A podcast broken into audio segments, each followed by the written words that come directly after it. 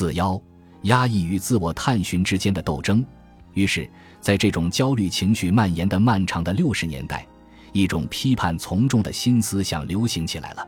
这种理念从存在主义中汲取了灵感，并很快成为一种主流观点。这些理论家包括法兰克福学派的霍克海默和阿多尔诺，信奉弗洛伊德主义的马克思主义的赖希和马尔库塞，以及情境主义者德波、瓦内格姆和列斐福尔。他们将各自的理论因地制宜地运用着，但这些想法最终都会流到了一处——异化。这套时髦的论点被当时的很多评论家所用，他们认为资本主义操纵了人们的享乐心理，制约了人们，让人们变得被动和从众了。该领域的一部著名作品就是赫伯特·马尔库塞于1955年出版的《爱欲与文明》。在这本书中，马尔库塞批判发展了弗洛伊德文明以持久的征服人的本能为基础的观点。马尔库塞认为，在人类历史中，最初对欲望的压抑是必不可少的，因为那是生存和生产的需要。但是，随着技术的发展和人们对劳动掌握程度的提高，生产所需的劳动时间大大减少了，这种压抑就变得非理性了。人们现在能从异化劳动和牺牲中解放出来。但社会对人类的束缚仍然很牢固。现在，他通过种种社会制度维持，这就是马尔库塞所谴责的过度镇压的非理性和无用。他认为这会最终导致废除他的反抗。从这个新视角来看，这场斗争是在意识形态的层面上自觉进行的，而不是在经济政治层面发生的。这些新左派思想家所说的革命理想，不再是推翻国家机器。夺取统治权以实现社会主义，革命的目标和意义不再是破坏资本主义经济体系，而是要求解除资本主义对人性的压抑和异化，从而实现人的真正价值。这是一个巨大的转变。新左派的个人主义理想与正统的马克思主义是对立的。个人主义的左派人士希望的新兴人类是一种能从集体和集体所暗示的必要的从属关系中解放出来的存在。他们的矛头不再指向有产阶级本身，而是指向一种压抑人性的资产阶级心态。它体现为将压抑内在化的清教主义。为了实现内心的解放，他们提倡与人们心中根深蒂固的压迫制度做斗争，与资本做斗争。就是与异化做斗争，就是与最原始的人类本真重心建立联系。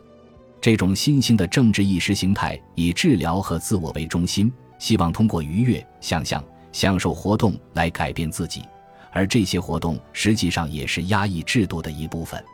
本性的解放、欢愉和享乐主义，在罗斯扎克眼中都是被压迫者的精神解放。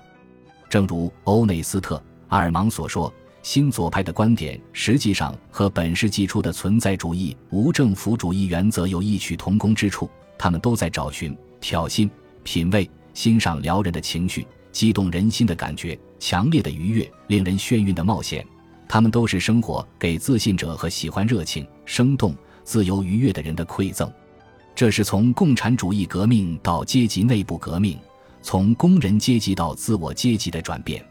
这一切尤其在法国1968年五月风暴中得到体现。人们高呼：“越做爱越想革命，越革命越想做爱。”那些自发的激进革命者宣称，在把资产阶级赶上街头之前，要先把他赶出脑袋。这就是革命的过程。1960年代出现这种具有激进和主观性的思想，被称为反主流文化。在这种思想影响下，人们为了换一种生活而采取与资产阶级标准相反的生活方式，因此，革命成为一种存在方式和生活方式，最终也成为一种消费方式。反主流文化也有其深刻的商业意义，而且是以一种非常疯狂的方式来展现的。人们将物品作为一种语言，而购买一件商品，则是为了表达自己的真实和反叛。为了让外部的人们了解革命。革命者有必要通过大肆展示反主流文化和自己的新潮态度，来表示对资产阶级和传统社会的拒绝。在这种反叛模式中，年轻人和对社会不满的人们崇拜着一些边缘化的英雄形象。那些蔑视社会标准的人显得更真实，他们不和资产阶级标准同流合污，甚至他们的存在本身就打破了资产阶级的标准。在美国，不法之徒、犯罪者以及马龙·白兰度这样的银幕偶像激励着摇滚小青年，就像法国暴乱者们崇拜伯诺黑帮一样。正如《嬉皮世界》里鲁宾写的那样，《雌雄大盗》里的邦尼、派克和克莱德。巴罗成了青年人的偶像，这些传奇形象都热烈地追求着真实和纯粹。当社会已经习惯了资本主义的规范，对旧有社会习俗的侮辱行为就被看作是一种激进的政治行为，而罪犯则成了所谓的抵抗战士。反主流文化尽管被传统的马克思主义左派所鄙视，但这些追随者其实就像流氓无产者一样，既浪漫又冲动。一样既浪漫又冲动。从那时起，不少西方青年喜欢穿着像抢劫犯一样的黑夹克，这种看着像暴徒的打扮吓坏了老一辈人。穿着优雅的摩登派青年其实也在模仿伦敦街头的夜店装束，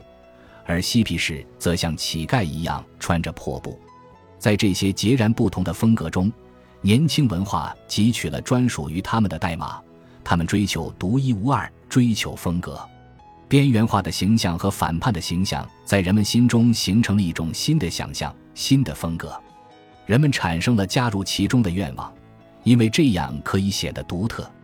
这和我们在第三章中提到过的资产阶级为了让自己显得出众和独特而做出的牧羊行为有类似之处。对于1960年代的年轻人来说，加入少数派、参加激进的活动，让自己显得高深莫测。都能为自己的身份带来象征性的优势。反主流文化的推崇者既不是资产阶级，也不是无产阶级，他们是边缘化的，在别处的、平行的、地下的、体制外的。同时代的波西米亚艺术家们也一样表现了对独一无二的追求。我们此前已经在19世纪原始消费者形象的章节里介绍过他们了。波西米亚艺术家极具独创性和创造自我的能力。他们不满资产阶级惯有的那种谨小慎微，而是致力于美和充满激情的创想中。他们追求的那种艺术，与所谓的优良传统相距甚远。波西米亚艺术家的形象既像是一个饱受折磨的酒神，一个被禁锢的怪人，又像是一个被家人抛弃的极端主义者，与社会毫不相容。他们为了追求艺术，不惜冒险和违法，并沉溺于酒精、毒品和疯狂之中。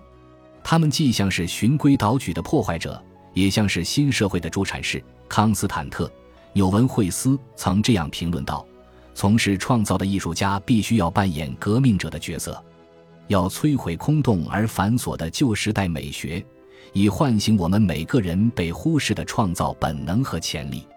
艺术家是终极的反叛者、越轨者。随着反主流文化的兴起，波西米亚艺术家们所做的工作，如绘画。”写作等已经成为一种生活方式和一种姿态，在他们的世界里，艺术家通过一系列行为和态度让自己显得与众不同，从而表现一种独特之美。因此，人们要学的是像艺术家一样穿着和生活，而不是真的去成为一名艺术家。对艺术家的模仿成了一种反资产阶级和反规范的理念，一种追求离经叛道的流行趋势。像这样。一九六零年代的年轻人们热烈地拥抱艺术家风格，追求着独特就是好的理念，就像十九世纪的丹迪主义者一样。这一系列追求独特的行为，最终都成了消费动力的基础。人们要想拒绝做普通人，就要通过拥有某些东西来证明自己远离了庸俗。虽然这一切都属于反主流文化，也是反资产阶级美学的表现。但这些行为仍然遵守了资产阶级消费主义的基本原则，也就是为了让自己出众而消费。因此，他们背后的机制是一样的，只是判断标准变了。边缘人、小混混、艺术家听起来都是一些酷酷的角色，其实他们都可以被视为丹迪主义者矩阵形象的变体。和丹迪主义者一样，他们都追求一些特定的彰显身份的符号物，并抱有玩世不恭的态度。从而显示他们的与众不同，因此，反主流文化的本质也是一种消费文化，因为它基于人们的自恋和展示欲望，基于人们想向外界展示出自己所拥有某些符号和特点，所以反主流文化也一样要遵循既定规矩，需要通过特定的符号物来展现玩世不恭和不循规蹈矩，通过让自己与众不同来获得一些社会收益，从而抬高自己的身份。所谓的酷，意思就是随时随地都保持一种假装冷漠的姿态。这种酷文化彰显着一种傲慢和讽刺的情绪，有着丹迪主义的风格，是一种对自我形象的塑造，激烈、超脱又叛逆。反主流文化构成了一种对立的美学，在这种美学中，个人不是根据他们的生产角色来定义自己，而是将自己定义为渴望和象征的主体。这些人之所以能够全身心地投入到对浪漫和艺术的追求中，是因为生产能力的增长和商业规模的扩大。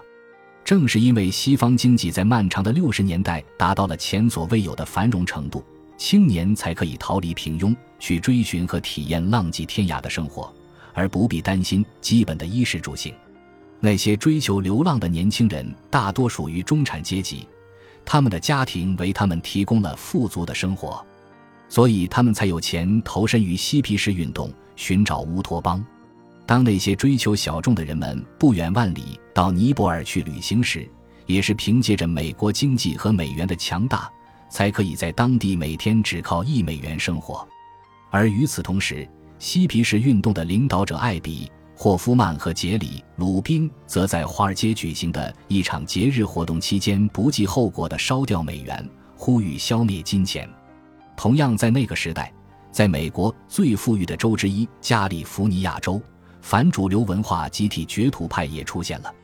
他们倡导的 “free” 既是自由的意思，也是免费的意思。在旧金山，他们开设了免费商店。任何人都可以在那里留下商品或拿走商品。对此，爱丽丝·盖拉德评论道：“那都是因为美国太过富有了，人们随地都能捡到富裕阶层丢下不要的东西。”一九六六年的美国掘土派觉得并不是真正的土地，而是城市人挥霍和浪费的剩余物。反主流文化的追随者们都有一个共同点，就是寻求原始和本真的自我。为此，他们用上了不少时下的自我技术，例如新纪元医疗理论就结合了心理学、精神分析、东方神秘主义和西方宗教的各种理论。这一系列理论被称为神秘深奥的星云。对其做出贡献的有1962年成立的伊莎兰学院的人文心理学科，以及1971年创建的艾哈德研讨训练班。这些心理疗法促使人们进一步探索和寻找自我。目的是让参与者意识到自己的潜力，帮助他们找到被压抑的原始自我。